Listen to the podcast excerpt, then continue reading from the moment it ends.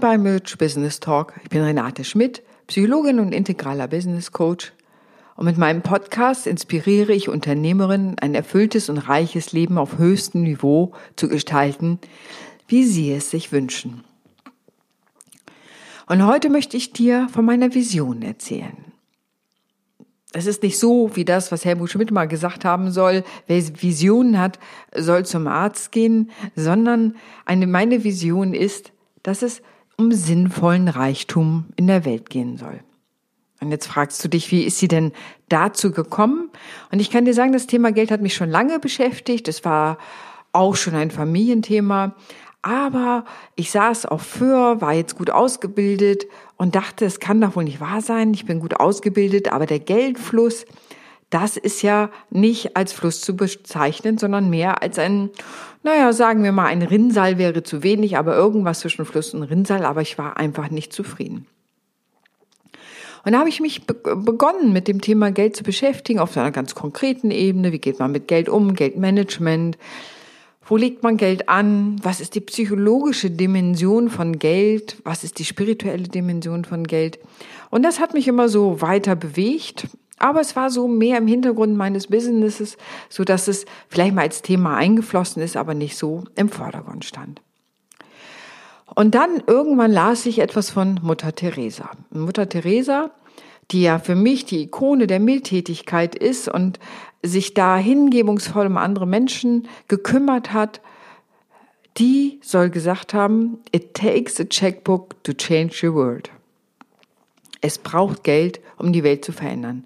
Das hat bei mir eingeschlagen wie ein Blitz, wo ich so dachte, das kann doch nicht zusammenpassen. Wie kann das denn gehen, auf der einen Seite so ein großes Herz zu haben und dann zu sagen, es braucht Geld?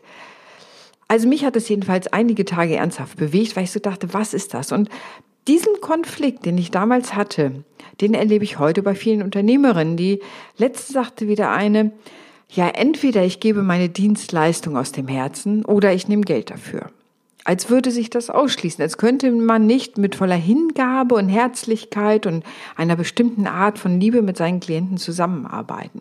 Also auch dieses, diese Gegensätzlichkeit von Geld und Liebe, die hat für mich Mutter Teresa damals richtig zusammengebracht und das war wirklich sehr erhellend für mich. Und dann lebte ich mein Leben so weiter und dann stand ich irgendwann auf der chinesischen Mauer und ähm, ein Freund hatte mir per WhatsApp äh, ein Filmchen geschickt und ich dachte, oh, da will ich hin. Und du wirst es nicht glauben, ein Jahr später stand ich tatsächlich da mit nur ganz wenigen Menschen. Wir waren zu viert.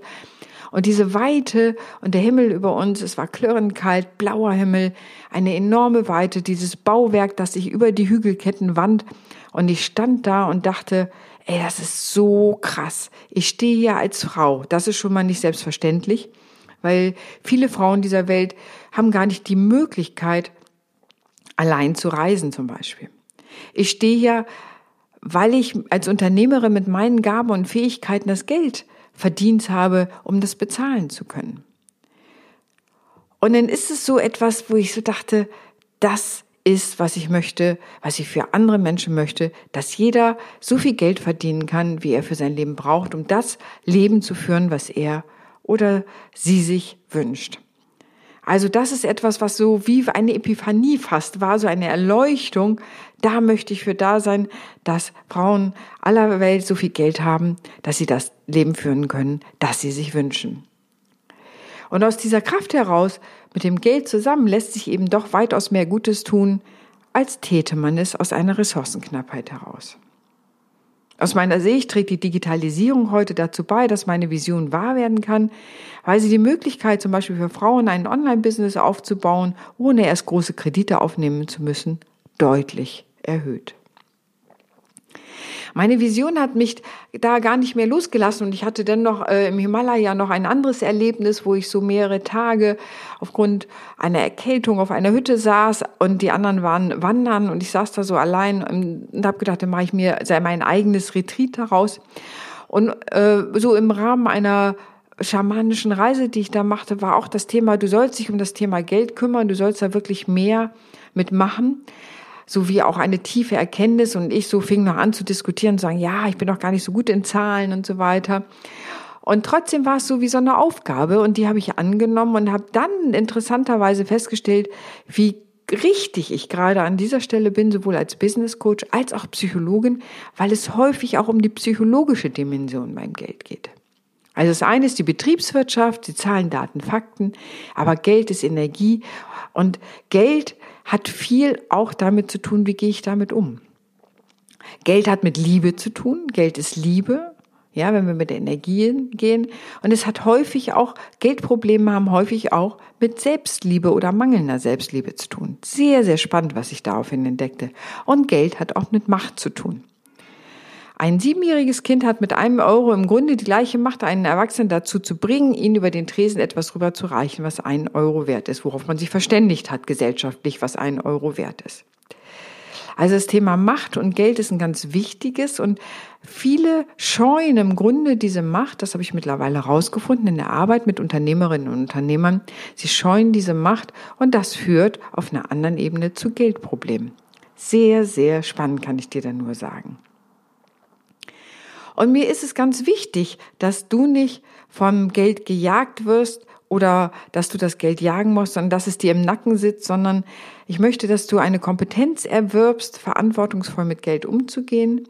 Und da gibt es so etwas, das erste, wo man so selber checken kann, wie steht eigentlich mein, wie steht's bei mir mit dem Geld? Und da gibt es so, ich nenne es den Dreiklang des Geldes. Das geht um Geben, Nehmen und Behalten. Diese drei Bereiche sollten gut in Balance sein. Das heißt, wenn wir beim Thema Nehmen sind, ist es eben eine Frage, kannst du Geld annehmen, kannst du übrigens auch Komplimente annehmen, das kannst du gleich mal testen, ob es da einen Zusammenhang gibt. Ja, also kannst du dir auch was annehmen. Ich kenne Unternehmer, die, die geben zwar ihre Leistung, stellen die Rechnungen aber nicht, also nehmen da nichts. Also das ist ein ganz spannendes Feld. Oder auch geben. Ja, bist du geizig dir selbst und anderen gegenüber oder wie ist es mit dem Geben bei dir? Investierst du in dein Humankapital, in dein Unternehmen, in dich? Investierst du da rein oder bist du da geizig? Sagst du, nee, das brauchen wir nicht? Und das dritte eben ist behalten. Kann ich das Geld behalten? Kann ich das gut wirtschaften? Kann ich es gut anlegen? Habe ich eine goldene Gans im Hintergrund, also ein Konto, wo ich Geld aufbaue, mit dem ich dann Investitionen machen kann? All diese Sachen sind ganz wichtige Themen. Natürlich ist es mir wichtig, wenn wir uns damit beschäftigen, dass wir uns auch mit Geld und Ethik auseinandersetzen, weil ich immer denke, es ist wichtig, auch eine gewisse Ethik zu haben beim Geld und ähm, ich, sozusagen gutes Geld zu verdienen. Aus meiner Sicht ist es sinnlos, Umsatz um jeden Preis zu machen, selbst wenn dies der Zweck der meisten Unternehmen ist. Und meistens mit der Ethik ist das so eine Sache, denn viele Firmen privatisieren die Gewinne, aber die Kosten, zum Beispiel die Umweltschäden oder die der erkrankten Mitarbeiter, werden der Gemeinschaft aufs Auge gedrückt. Geld braucht einen Zweck, der aus meiner Sicht durchaus mit ethischen Grundsätzen vereinbart ist. Und ich möchte damit aufräumen, dass Geld ein Tabuthema ist. Ich kenne immer noch den Spruch von zu Hause, über Geld spricht man nicht, Geld hat man oder wie meine Schwiegermutter denn sagte, zu haben. Also, ich möchte, dass Menschen lernen, dass Geld Liebe und Macht ist und dass sie diese Macht nicht scheuen. Ich möchte, dass Menschen eine sinnliche Beziehung zum Geld aufbauen und damit sinnvolle Dinge tun. Ich möchte dazu beitragen, zu lernen, dass Geld an Verantwortung gekoppelt ist und möchte, dass Menschen diese Verantwortung übernehmen und sich auch überlegen, was sie Gutes für die Welt tun können. Ich möchte, dass wir über Geld sprechen, diese Energie, die so wunderbar nutzbar ist. Und ich möchte, dass auch Kinder schon lernen, dass Geld nicht aus der Wand kommt und dass sie lernen, gut damit umzugehen. Ich möchte noch mehr Sichtbarkeit bekommen. Das ist meine Vision mit diesem Thema Geld. Ich bin schon eingeladen, auf Konferenzen zu sprechen, online und offline. Ich habe Workshops schon dazu gegeben. Ich arbeite mit Menschen einzeln zu diesem Thema Geld, wenn sie sagen, das passt im Einzelnen nicht oder ich ruiniere hier gerade mein Unternehmen, weil ich selber im Grunde ein Geldthema habe, was häufig auch ein Kompensationsthema für etwas ganz anderes ist. Nicht umsonst kennen wir die Frustkäufe. Wir brauchen die Dinge nicht, aber weil wir gerade an anderer Stelle Frust haben, kaufen wir schnell was und damit, wenn wir uns vorher ohnmächtig gefühlt haben und das ist der Moment des Kaufen, fühlen wir uns mächtig, weil wir haben sozusagen die Macht, etwas zu bekommen für unser Geld. Das ist einer der Hintergründe tatsächlich von Frustkäufen, die Überwindung von Ohnmacht. Also du kannst, siehst schon, da kann man ganz viel einsteigen. Natürlich gibt es auch diese ganze Sache um die Geldglaubenssätze. Da will ich hier aber gar nicht so sehr drauf eingehen. Ich möchte mehr Sichtbarkeit haben, ich möchte Bücher schreiben, ich möchte noch mindestens zwei Bücher schreiben, eins über Geld und verantwortliches Wirtschaften in der Welt von morgen. Im Moment nenne ich es mein Manifesto und bin fleißig daran, das zu schreiben. Und ich möchte ein Buch für Kinder machen, untermalt mit wunderbaren Zeichnungen. Ich habe mal eine ähm, Frau kennengelernt, die ganz tolle Zeichnungen macht und mit der will ich vielleicht das zusammen realisieren. Und wer weiß, vielleicht entsteht auch einfach nochmal ein Praxisbuch daraus, wo es um die Psychologie und die Magie des Geldes geht, gepaart mit praktischen Tipps, die zum Geldfluss beitragen. Da habe ich natürlich ganz viele Erfahrungen gesammelt, viele gute Ideen und habe schon manchen Menschen weiterhelfen können, für sich auch ihren inneren Geldmuskel so zu dehnen, dass sie auch mit Geld umgehen kann, dass sie sich keine Engel da machen und dass sie auch reinwachsen. Denn man muss im Grunde auch in mehr Geld reinwachsen. Sagen viele, ja, es ist doch einfach, gebe ich einfach was anderes auf und kaufe was anderes. Ja, das schon.